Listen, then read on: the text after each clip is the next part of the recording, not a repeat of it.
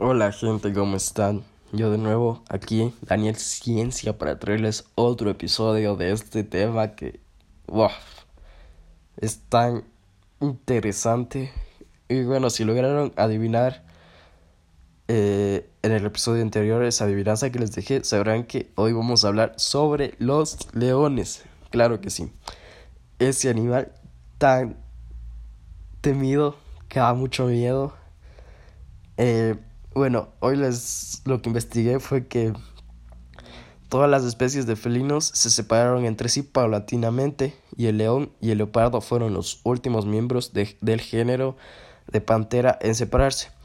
Entre unos 1.25 mm, a 1 millones de años atrás, el león probablemente evolucionó en África hace mil millones de años a 800 millones de años durante el Plioceno gracias a la ampliación de los hábitats que se inició a finales del Cenozoico.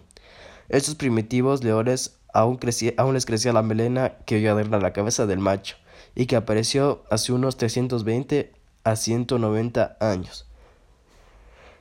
Bueno, eh, la especie que se extendió a través de Euroasia, Norteamérica y quizá Perú, no sin antes desarrollar el comportamiento social que lo diferencia de los demás felinos. Y, wow, este animal es demasiadamente increíble. Eso es lo que les pude aportar hoy. Eh, así, eso también quiere decir que hay también animales en Eurasia y Norteamérica y quizá Perú también hay animales. Aún no sé con certeza porque no investigué eso, pero wow, qué interesante, ¿no?